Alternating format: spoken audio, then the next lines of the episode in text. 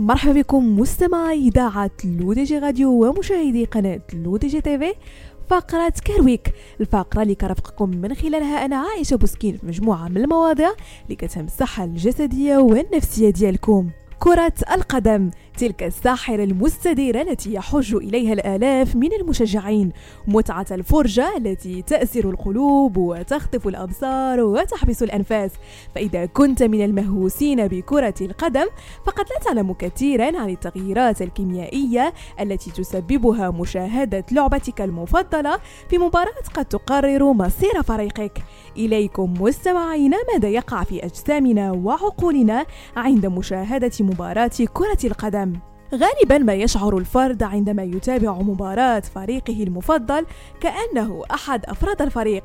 ما التفسير العلمي لذلك؟ توجد خلايا عصبية متخصصة في الدماغ تسمى الخلايا العصبية المرآتية التي تسمح لنا بفهم وجهات النظر خارج منطقتنا. تمكننا هذه الخلايا العصبية من وضع أنفسنا في مكان شخص آخر وتخيل ما يمر به في لحظة معينة. هذه المشاعر تتضخم عندما نشاهد فريقا أو لاعبا لكرة القدم نحن معجبون بهم. فعندما نراهم في المباراة فإننا نشعر بجزء من المشاعر التي يشعرون بها لأن الخلايا العصبية المرآتية لدينا تعمل. وكرد فعل للجسم تحدث مجموعة من الأعراض مثل القلق، العرق الشديد، الضغط النفسي وآلام في المعدة والأمعاء، كما أن معدلات ضربات القلب ترتفع بمستويات مماثلة لتلك المرتبطة بالتمرينات القوية. وسواء ربح فريقك أو خسر الهرمونات سترتفع في جسمك.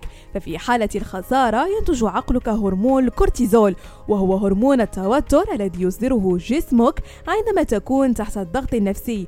والأسوأ من ذلك أن أدمغتنا قد تنتج كمية أقل من السيروتونين مما قد يؤدي إلى زيادة الغضب والاكتئاب. أما في حالة الفوز فعقلك يبدأ في إطلاق هرمون الدوبامين الذي يساعدك على الشعور بالفرح والسعادة. بهذا مستمعينا كنكون وصلنا لنهاية فقرة Care Week نضرب لكم موعد la semaine prochaine هادشي كامل على جريدتكم الرقمية L'ODJ Radio وكذلك على قناتكم L'ODJ TV